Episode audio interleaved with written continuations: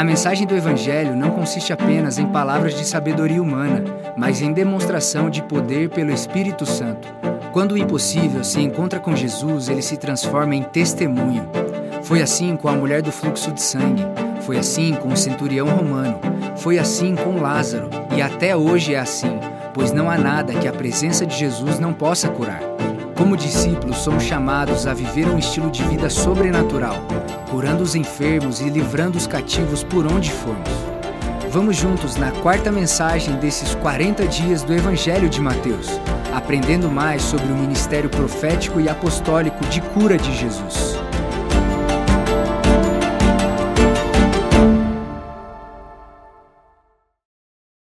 Se você está com o seu livro, você pode pegar o seu livro aí para você ir acompanhando aqui a mensagem. Durante essa mensagem nós vamos falar e você pode ir escrevendo aqui no teu livro também.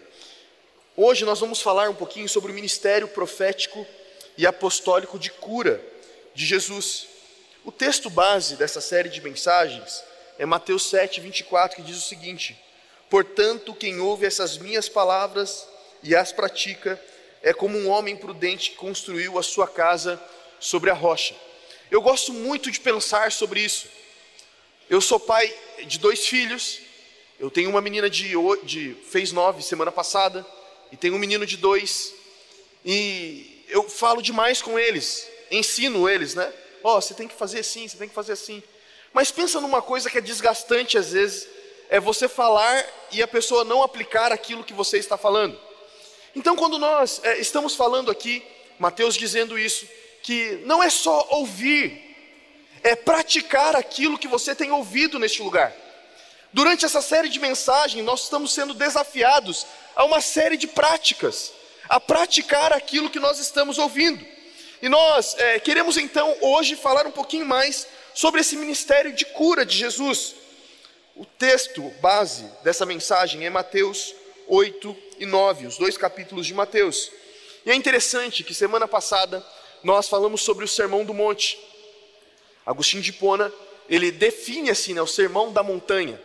E eu gosto de pensar sobre isso também. Hoje nós vamos falar quando Jesus desce da montanha. 8 e 9, é quando Jesus desce da montanha. Lá na montanha ele ensinou e ele desce então para curar as pessoas agora. Eu quero já começar essa celebração profetizando sobre a sua vida. Eu não sei se você entrou doente neste lugar, eu sei de uma coisa: você vai sair deste lugar totalmente curado pelo Espírito Santo de Deus. Talvez você trouxe para este lugar uma enfermidade, você trouxe as suas emoções com algum tipo de doença, mas eu queria lembrar você: Jesus Cristo está aqui, e aonde Jesus Cristo está, a transformação de vidas. Olha que interessante este texto aqui.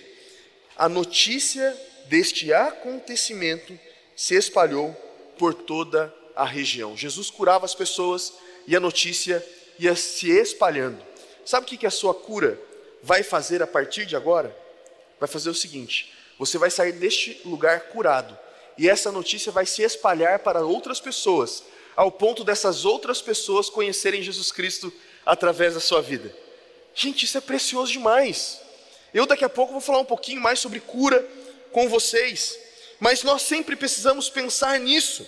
2 Coríntios 12, 12 fala o seguinte: as marcas de um apóstolo fala o seguinte: sinais, maravilhas e milagres foram demonstradas entre vocês com grande perseverança.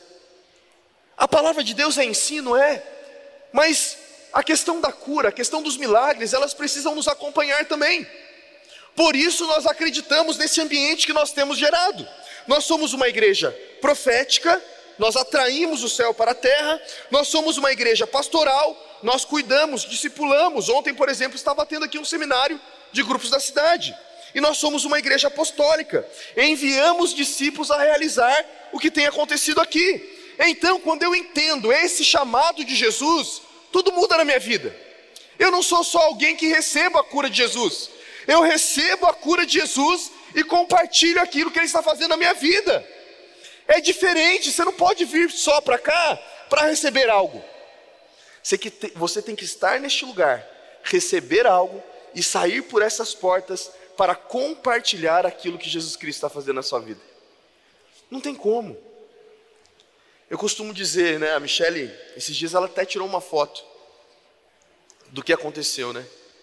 Eu gosto de acordar cedo. Hoje, por exemplo, eu acordei era 4h50, mais ou menos, o horário que eu acordei hoje. Acordei cedo tal, e eu gosto de fazer as minhas atividades físicas bem cedo. Aí eu procuro ir num horário que não tem quase ninguém na academia, assim, sabe? Mas sempre alguém me acha.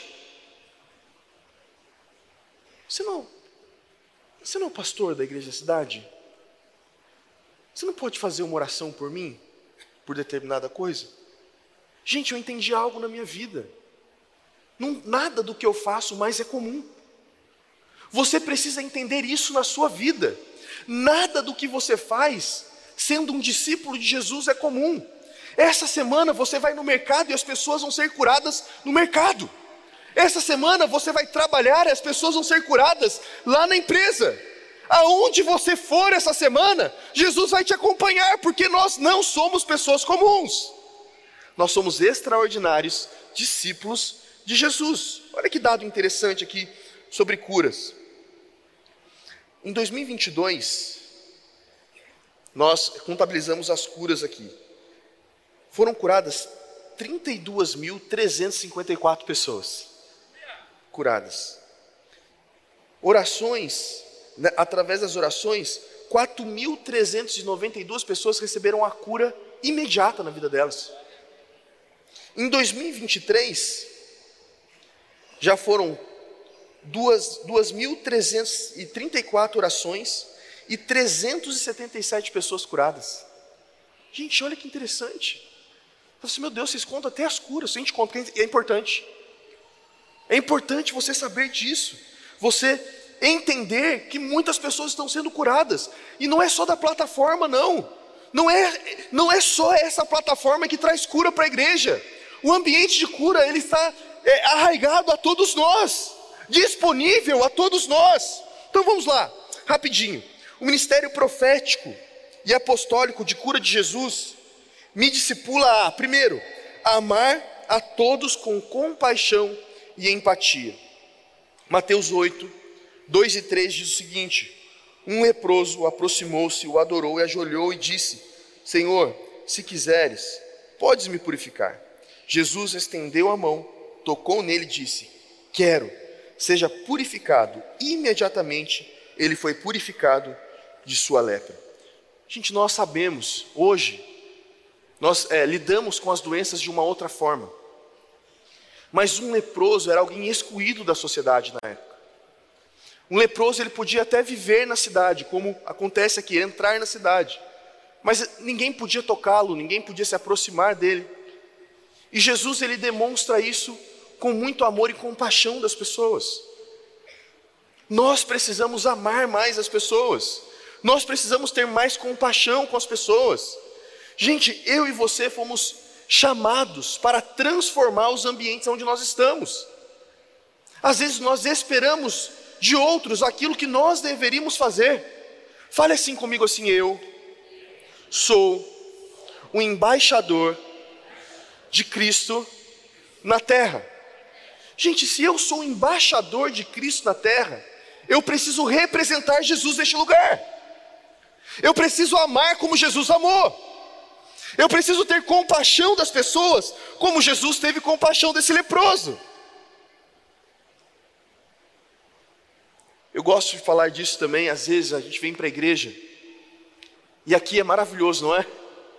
Gente pega os louvores aqui, você levanta a mão, você adora Jesus, você meu Deus, isso aqui é bom demais. Agora, o nosso chamado tem a ver em receber neste lugar e amar as pessoas lá fora. Ter compaixão com as pessoas lá fora. Às vezes as pessoas falam assim, pastor, seria tão bom a gente poder viver só aqui dentro, né? Só aqui, já pensou a gente viver aqui 20. Gente, no terceiro dia você estaria brigando com alguém. No quarto dia você ia estar pedindo para sair fora. Sabe por quê? Porque a nossa natureza ainda não é de um corpo glorificado. Nós vamos viver juntos desta maneira lá no céu, com uma nova mente, com um novo coração, com um novo corpo. Aqui, nós não fomos chamados para viver só aqui dentro. Nós somos chamados para amar as pessoas lá fora, ter compaixão com as pessoas, sentir a dor das pessoas. John Stott diz o seguinte: se você quer ver a definição de amor, não vá ao dicionário, vá para o Calvário. Olha para Jesus.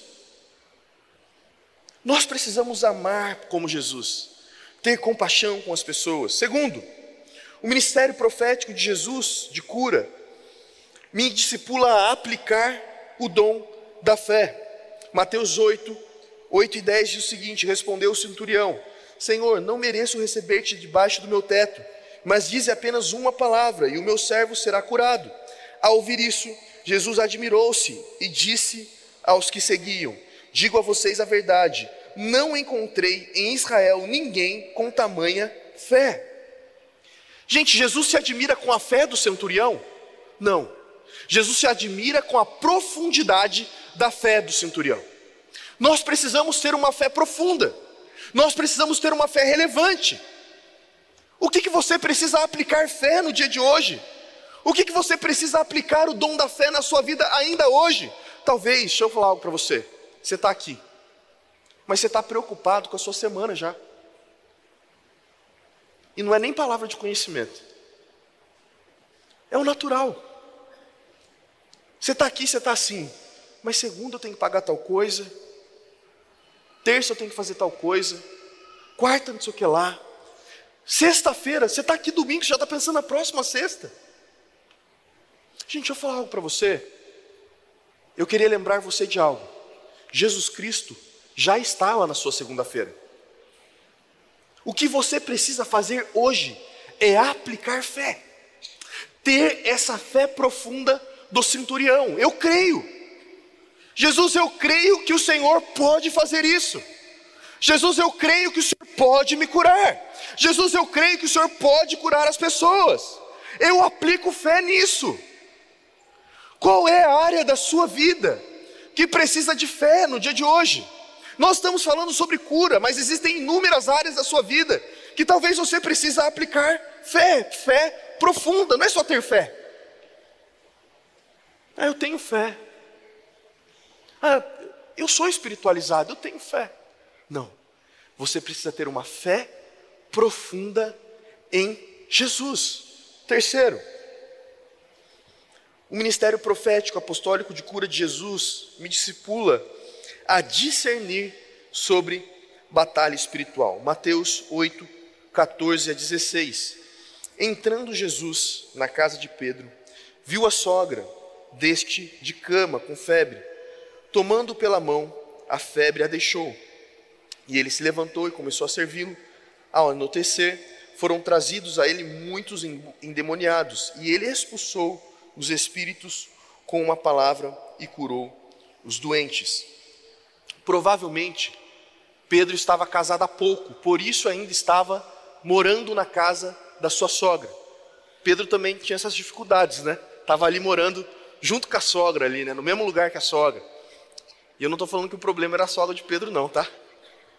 eu estou passando a situação que Pedro estava vivendo ali, né? A sogra já ah, viu? Vai começar a falar de sogra. Não estou falando da sogra, não. A sogra dele foi curada. Glória a Deus por isso. Gente, deixa eu falar algo para você. E é uma coisa que eu quero profetizar sobre a sua vida também. Você vai sair deste lugar com discernimento de espíritos a partir de hoje. Você vai entrar em lugares, você vai ter discernimento do que está acontecendo naquele lugar. Isso precisa acontecer na sua vida nós precisamos discernir as batalhas espirituais que nós estamos enfrentando. Talvez você não está discernindo e você está lutando com as armas erradas, pela falta de discernimento. Nós precisamos discernir o que está acontecendo. Essa semana aconteceu um fato em Taubaté e eu recebi, não estou brincando, talvez eu recebi um vídeo 50 vezes. 50 vezes eu recebi o mesmo vídeo. As pessoas falam assim, pastor, e aí? Você está indignado? Eu falei, gente, o mundo é isso aí.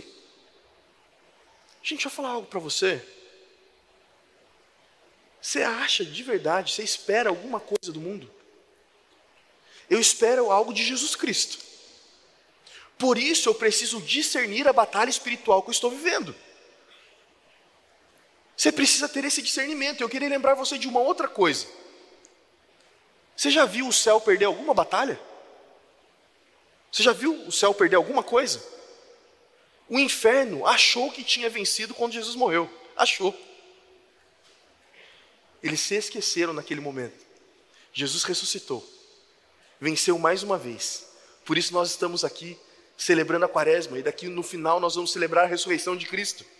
E eu queria lembrar você na batalha espiritual. Sabe da onde você precisa sair na sua batalha espiritual? Do princípio que o céu já venceu todas as batalhas. É deste lugar que você deve guerrear. Às vezes nós nos esquecemos disso. E a gente entra numa batalha espiritual e a gente pensa que é igual no teatro. Sabe no teatro que tem aquela, aquela guerra dos anjos e dos demônios? Já viu esse teatro? Né? Tem aquela guerra. Você fala assim: meu Deus, agora o céu vai perder.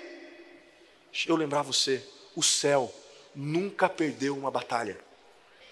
E não vai ser na sua vida que o céu vai perder uma batalha, não.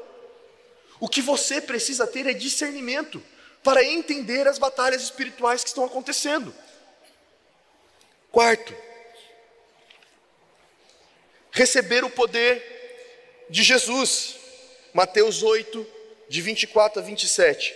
De repente, uma violenta tempestade abateu-se sobre o mar, de forma que as ondas inundavam o barco. Jesus, porém, dormia. Os discípulos foram acordá-lo, chamando: Senhor, salva-nos, vamos, vamos morrer. Ele perguntou: Por que vocês estão com tanto medo, homens de pequena fé? Então ele se levantou e repreendeu o vento e o mar, e fez-se completa a bonança. Os homens ficaram perplexos e perguntaram: Quem é este que até os ventos e o mar lhes obedecem? Nós precisamos receber deste poder de Jesus Cristo nas nossas vidas. Eu não sei qual é a tempestade que você está passando na sua vida. Eu não sei o quanto o mar está furioso na sua vida. Eu sei de uma coisa: há uma palavra de Jesus Cristo neste lugar, dizendo que todas as tempestades da nossa vida vão se acalmar. Gente, eu recebo dessa palavra no meu coração. Mas eu não posso me apavorar mais uma vez. Nós vamos voltar ali no ponto 3. Eu escutei uma mensagem essa semana dizendo algo interessante. Gente, o mar é de Jesus, não é do céu. A criação se dobra diante da glória de Deus. Quando Jesus repreende o vento e o mar, Jesus, na verdade, está discernindo os espíritos que estavam fazendo aquilo acontecer.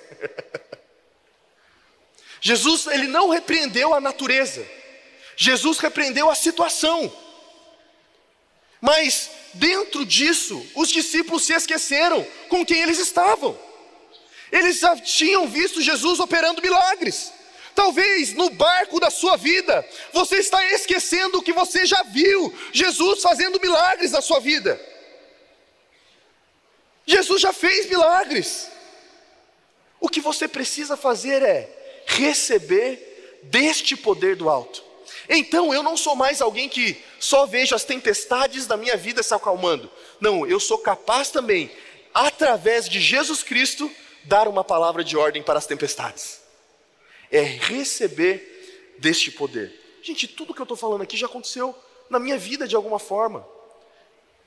Eu já vi Jesus fazendo milagres assim, vou falar no final, extraordinários. Em algum momento, em coisas menores na minha vida, eu perdi a capacidade de enxergar aquilo que Jesus Cristo já tinha feito. O caos nos tira a capacidade de receber o poder de Deus. E talvez é o caos da sua vida que está tirando a capacidade sua de ver o que Jesus Cristo já fez, de receber um novo poder.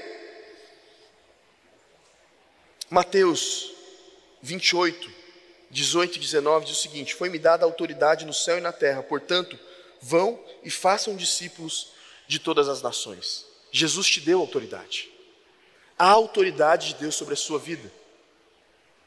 Você precisa viver sobre essa autoridade de Deus dada a você.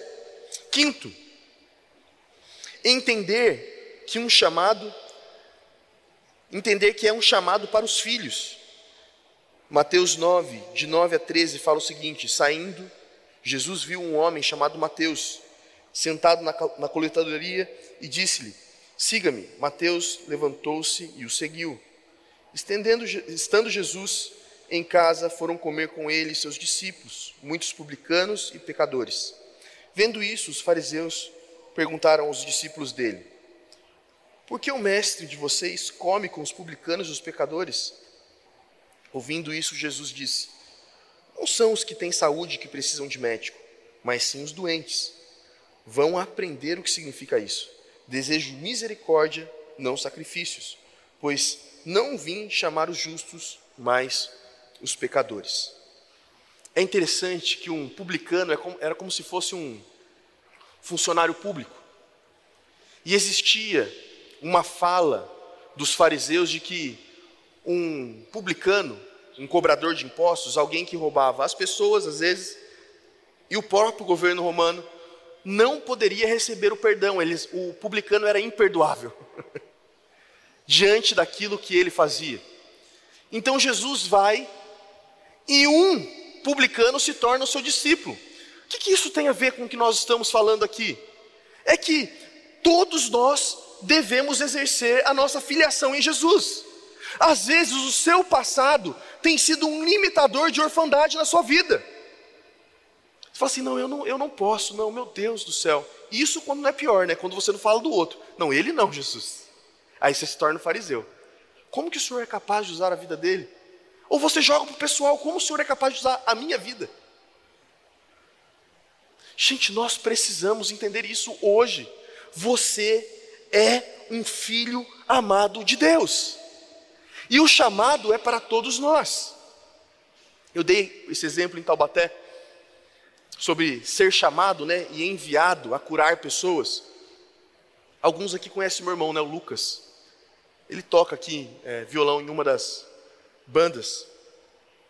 E o Lucas ele é mais introspectivo, né? Ele é mais fechado. E um dia nós fomos fazer, eu tinha, 18, tinha 19 anos, o Lucas devia ter uns 18. Nós fomos fazer, acho que menos que isso ainda, né, Michele? Acho que menos até que isso. Nós fomos fazer um, missões em um lugar. Aí, uma mulher chegou e falou assim: Ah, meu, meu marido está doente, ele já não come, não anda há cinco dias. Será que não pode ninguém lá e orar por ele? A gente estava numa cidade fazendo missões. Não pode ninguém lá e orar por, pelo meu marido? A gente, novo, né, menino ainda, ficou naquela: Meu Deus, quem que vai lá agora? O cara não come, não anda faz cinco dias. Jesus. Aí o Lucas era dos mais novos, a gente falou assim: Lucas, vai lá, você. Vai você lá. Aí o Lucas foi. O Lucas foi e voltou em cinco minutos. No outro dia, né, ficou isso na nossa cabeça, né? Cara, o cara demorou dois minutos para ir. Dois para voltar, ele orou um minuto com a mulher lá, ué. Um minuto de oração com o doente.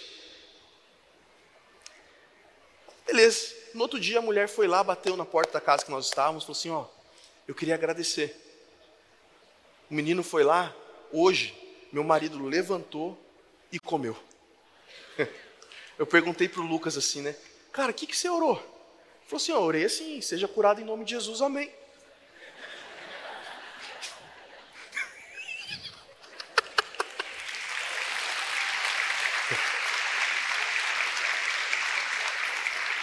Deixa eu lembrar você de algo.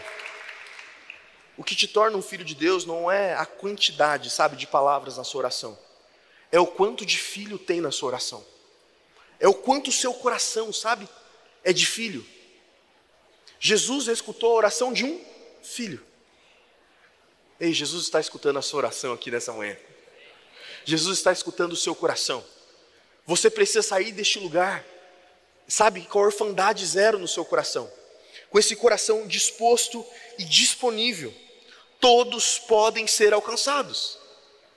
Assim, eu? Sim, você. Existem pessoas esperando que você revele a glória de Deus através da sua vida. Sexto, um preparo espiritual. Então, Mateus 9, 14, 17. Então os discípulos de João vieram perguntar-lhe: Por que nós e os fariseus jejuamos, mas os seus discípulos não? Jesus respondeu: Como pode o convidado, o convidado do noivo ficar de luto enquanto o noivo ainda está com eles? Virão dias quando o noivo lhe será tirado. Então jejuarão. Ninguém põe remendo em pano novo e roupa velha, pois o reforço forçará a roupa, tornando pior o rasgo. Nem se põe vinho novo em vasilha de couro velha. Se o fizer, a vasilha se arrebentará. O vinho se derramará e a vasilha se estragará. Ao contrário, põe vinho novo em vasilhas de couro nova e ambos se conservam. Nós estamos aqui fazendo jejum durante 40 dias. E aí vem com esse texto e fala assim: ah, tá vendo? Não é para eu fazer jejum. Não. A questão é que os fariseus faziam jejum de uma forma para aparecer. Gente, nós precisamos de preparo espiritual, sim. Nós precisamos de preparo espiritual? Sim. Mais um testemunho aconteceu essa semana. Eu fui comer um lanche com a Michelle num refugiado sírio em Taubaté. Ele é muçulmano. Ele falou para mim assim: Eu terminei de comer o lanche. Eu queria só comer o lanche. Foi depois do 30 semanas. Nosso lanche é maravilhoso. Ele fez o lanche. Aí ele falou para mim assim: é, você é o pastor, né? Eu falei, meu Deus, que para casa, né? Eu falei, sou. Ele falou assim: você pode me explicar duas coisas? Eu falei, posso. Ele falou assim: dia 26, agora, próximo dia 26, começa o Ramadã. Ele falou: queria entender o jejum que vocês fazem. Como que é o jejum? Me explica. Expliquei para ele a prática do jejum nosso, expliquei o que nós estamos fazendo, tal, não sei o que lá, tal, tal, e falei para ele assim: ó, por exemplo, domingo agora a gente começa de doce. Ele falou assim: domingo, então dá tempo ainda. Mandou o menino dele entrar na casa dele. Falou assim: ó, acabou de chegar da Arábia Saudita. Me deu uma cumbuca de tâmara. Gigante assim. Falou: então, ó, coma antes do teu jejum, que eu sei que você vai ficar sem comer o, o doce. Eu vindo embora, ele falou para mim assim: eu entendi a prática espiritual do, dos cristãos pela primeira vez. E eu queria lembrar você de uma coisa: o seu Deus é o meu Deus. Ele entendeu o preparo espiritual. Talvez na cabeça dele era só uma, mais uma prática. Mas explicando, ele entendeu que oh, realmente é um preparo espiritual para algo que está acontecendo. Gente, você precisa se preparar espiritualmente. Não dá. Na pandemia, eu comecei a correr. Corria no máximo que eu fiz de corrida foi 25 quilômetros. Correndo. As primeiras corridas, eu fui com o tênis que eu tinha. Três dias sem andar depois. Aí eu me preparei, fui lá, comprei o tênis certo, comprei a lycra certa, me alimentei da maneira correta e consegui correr depois. Gente, o preparo é importante para qualquer coisa. Se para um esporte o preparo é importante, imagina para a sua vida espiritual. Então, quando nós falamos aqui sobre o jejum, Fala assim, eu vou ficar de pé. Não é para você ficar de pé e quem não ficou de pé ficar mal. Não é isso. É porque nós entendemos a importância da disciplina. Disciplinas terrenas são fruto da persistência e determinação. A disciplina espiritual é fruto do quebrantamento e da dependência. Nós vamos depender mais do Senhor nessa semana. O ministério profético e apostólico de cura de Jesus me discipula a importância do meu sim. Jesus ia passando por todas as cidades e povoados, ensinando nas sinagogas, pregando as boas novas do reino e curando todas as enfermidades e doenças. Ao ver as multidões, teve compaixão delas, porque estavam aflitas e desesperadas, como ovelhas sem pastor. Então disse aos seus discípulos: A colheita é grande, mas os trabalhadores são poucos. Peçam, pois, o Senhor da colheita que envie trabalhadores para a sua colheita. Gente, não é só. A questão não é assim, será que esse lugar aqui vai encher? Não, esse lugar aqui está cheio todo domingo. Porque a colheita é grande, é a palavra de Deus. O problema nunca foi a colheita. O problema são os trabalhadores. Por isso que Jesus conta com o nosso sim. Por isso que nós não fomos chamados para sermos espectadores do que está acontecendo. Você foi chamado para, de verdade, ser um participante do que está acontecendo no reino dos céus. Não é só assistir, nossa, nossa, foi legal, hein? Nossa, foi bacana. Eu gosto de pensar nisso, né? Eu tenho a Nalu, né? Nalu é, meu Deus, princesa, né? E eu tenho o Zion, eu estou aprendendo agora a ser pai de menino. Só Jesus. Mas o Zion, ele gosta do negócio de luta, sabe esse negocinho? Davi, pedra, né? Tem que até ficar ligeiro de contar para ele as histórias que ele quer fazer igual. Mas o negócio é, de, é sabe esses negócios assim? Gente, e eu sempre fico pensando nisso. Os irmãos de Davi tiveram a oportunidade de derrotar aquele gigante. Não tiveram? Eles estavam lá na frente. Eles tiveram. Quando Davi chega na batalha, os irmãos dele estão lá. Mas foi Davi que disse sim para derrotar aquele gigante. Sabe o que acontece? Os irmãos e os outros soldados contaram a história de quem deu sim. Eu não quero contar a história de outras pessoas. Eu quero contar a minha história. Eu quero chegar no final da minha vida e falar assim: eu também fui um derrubador de gigantes. Você precisa dar o seu sim hoje para Jesus. Sabe, Jesus, eu aceito ser um discípulo do Senhor. Não tem a ver só com a salvação, mas tem a ver com ser um discípulo de Jesus. Um sim para ser, além de ser curado, curar outras pessoas. Eu gosto muito desta mensagem, porque tem a ver com a minha vida. Com a minha vida. Eu queria rapidinho aqui, né, nos minutos finais que eu tenho, lembrar você de algo. Eu fui curado neste lugar. Eu estou aqui, eu consigo enxergar, estou vendo o Robert e a Amanda ali, né? Que participaram ativamente desse processo. Só enxergo até ali também. Vou pedir cura hoje para Jesus aqui. 2015, eu fui diagnosticado com câncer bem severo.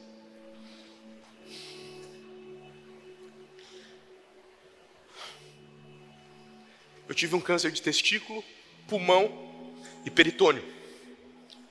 Passei por um tratamento de quimioterapia bem agressivo. Fazia quimioterapia todos os dias. Só descansava sábado e domingo. Foi assim, talvez um dos piores, a pior temporada da minha vida foi aquilo ali. No meio do meu tratamento de câncer, na minha terceira sessão de quimioterapia, meu pai descobre que está com câncer. Meu pai morre em 45 dias com câncer de pâncreas. Dia 19 de dezembro de 2015, eu fiz o ofício fúnebre do meu pai. Eu tinha feito quimioterapia na sexta. Velei meu pai no, no sábado. E algo vinha na minha cabeça, naquele dia em específico. Este é o meu destino. Vai ser isso aí. Estou velando um cara com câncer. É, essa vai ser e é isso que vai acontecer na minha vida. Mas eu lembro com muita fé. Talvez foi por isso que Deus trouxe rostos, rostos conhecidos aqui hoje. Eu lembro desta igreja orando por mim intensamente.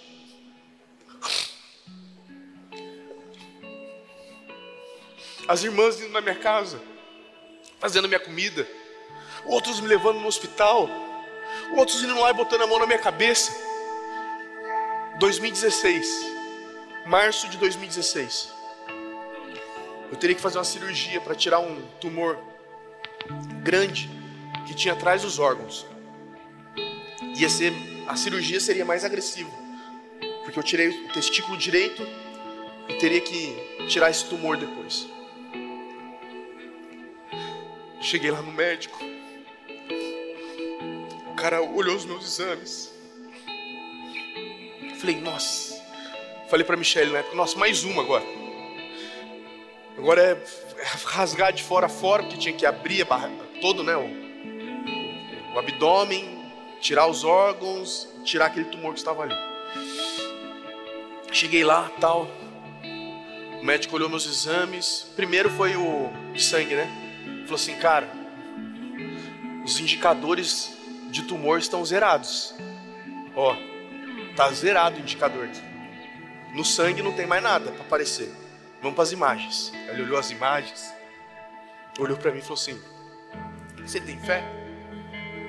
Eu falei assim: Eu tenho muita fé. Ele falou: Então, vamos ter que cancelar a cirurgia, porque o tumor que estava aqui desapareceu.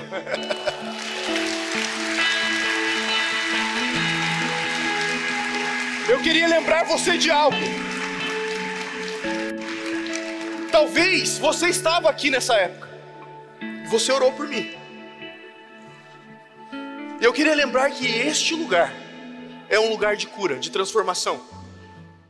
Glória a Deus, que bom que você recebeu esta palavra da fé, essa mensagem. O Espírito Santo agiu e certamente Agora é hora de você poder dar uma resposta para Deus. À luz do que você recebeu nesta mensagem de fé, pregada com tanto amor, uma mensagem bíblica de Deus para o seu coração, é hora de você dar uma resposta para o Senhor. E eu quero convidar você a dar uma resposta e quero fazer três convites para você. Aí na sua tela agora aparece um QR Code e um número de WhatsApp para que você que tomou uma decisão possa então entrar em contato conosco agora.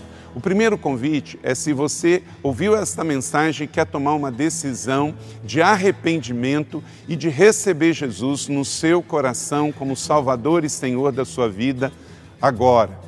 A outra decisão que você pode estar tomando agora e celebramos com você é se você quer retornar para a igreja, voltar para a fé. Talvez você se desviou dos caminhos do Senhor e da igreja, mas hoje é o tempo de voltar, é tempo de arrependimento, de mudança de vida, de voltar para a família da fé. Então, bem-vindo você que está tomando a decisão de retorno agora. Não importa quanto tempo você esteve afastado, não importa se você se afastou dessa ou de outra igreja cristã ou evangélica. Bem-vindo de volta à família da fé. E o terceiro convite que eu quero fazer para você é se você quer ser batizado. Então, se você quer ser batizado em águas, se você está em São José dos Campos ou em qualquer cidade onde temos uma igreja da cidade ou aí na sua cidade, entre em contato conosco agora pelo WhatsApp ou pelo QR Code e diga: Eu aceitei Jesus, eu quero ser batizado. Eu não tinha sido batizado em águas ainda, no batismo de imersão, que é o batismo que Jesus viveu lá no Rio Jordão, sendo batizado por João Batista, e eu quero ser batizado em águas também. Então entre em contato conosco. Amém? Então, bem-vindo à família da fé. Parabéns por tomar uma destas decisões hoje, após ouvir esta mensagem. E o nosso campus online aqui da Igreja da Cidade está aqui para servir onde você estiver. Deus seja louvado. Vamos orar juntos? Pai, eu quero te agradecer por cada um que recebeu agora a tua palavra e ela tocou no coração e eles estão dando uma resposta para o Senhor. Eu abençoo cada um dos que nos acompanharam agora nesta transmissão. Que o Senhor abençoe as suas vidas, os que tomaram a decisão de te aceitar, de voltar para a igreja ou se batizar, nós assim os recebemos e os abençoamos em nome de Jesus. Amém.